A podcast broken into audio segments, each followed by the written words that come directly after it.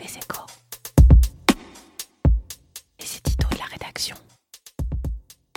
Nous entrons dans une drôle de décennie. Une décennie où ça bouge de partout depuis le début un continent en feu, des tensions entre États-Unis et Iran, une élection à Taïwan en forme de camouflet pour Pékin, un mouvement social foisonnant en France et un Brexit dont on ne sait toujours pas ce qu'il va vraiment être. Il va falloir à la fois s'accrocher pour comprendre ce qui se passe et en même temps lâcher prise car la compréhension risque de plus en plus de s'échapper. L'essor de l'intelligence artificielle donne une petite idée de l'exercice. Dans certains cas, elle débouche en effet sur des recommandations efficaces que l'on ne sait pas expliquer. En matière de santé ou de finances, le régulateur sera de plus en plus souvent plongé dans un dilemme impossible entre l'interdiction de l'efficacité et l'autorisation de l'inexplicable. Or, s'il y a une seule certitude pour la décennie à venir, c'est que tout va devenir plus compliqué et donc plus difficile à comprendre. Nos capacités de raisonnement progressent moins vite que l'entremêlement de la planète. Alors bien sûr, l'essor d'Internet, c'est-à-dire une circulation de l'information instantanée et quasi gratuite, contribue à cet enchevêtrement. Il est plus facile de comprendre les relations entre individus dans un petit village que dans une ville,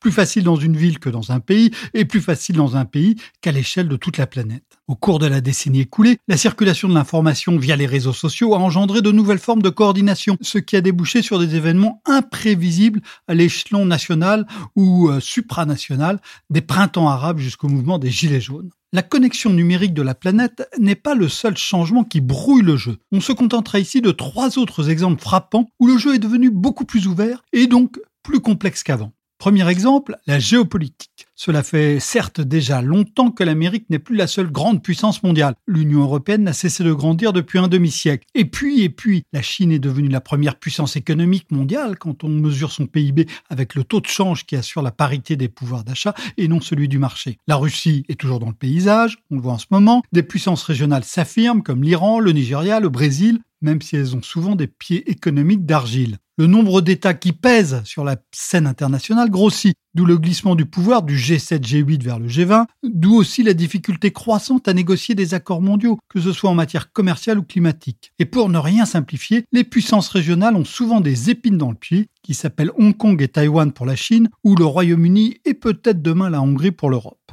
Deuxième exemple de choses toujours plus compliquées, l'environnement. À la tête des pays ou des grandes entreprises, rares désormais sont ceux qui se moquent du sujet. Tout le monde ou presque prône des pratiques soutenables. C'est donc une dimension supplémentaire à intégrer dans l'action, dans les politiques économiques comme dans les stratégies d'entreprise. Nombre de grands groupes vérifient déjà que leurs projets d'investissement sont capables de résister à une hausse du prix du carbone. Mais la question de l'environnement ne se limite pas aux émissions de gaz carbonique et au réchauffement climatique. Il faut aussi intégrer la préservation de la biodiversité, indispensable pour éviter une future catastrophe agricole, lutter contre le bétonnage et le goudronnage des terres, réduire les matières plastiques rejetées à la mer, etc. Aucune de ces actions ne sont réductibles l'une à l'autre et il faudra donc les mener ensemble. Troisième exemple, l'entreprise. Là aussi, tout se complique. Il y a un demi-siècle, Milton Friedman avait publié un article fracassant dans le New York Times Magazine titré La responsabilité sociale des entreprises est d'augmenter leurs profits. Cet économiste américain très libéral affirmait que le chef d'entreprise devait répondre aux désirs des propriétaires qui, je cite, sera généralement de faire autant d'argent que possible en se conformant aux règles de base de la société. Fin de citation.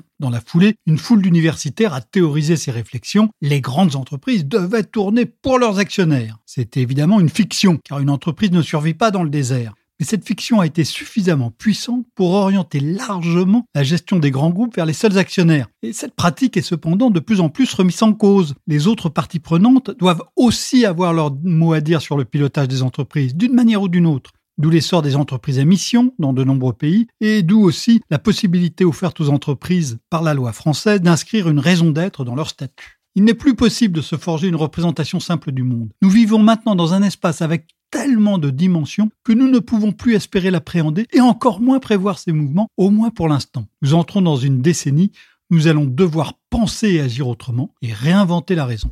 Retrouvez tous les podcasts des échos sur votre application de podcast préférée ou sur leséchos.fr.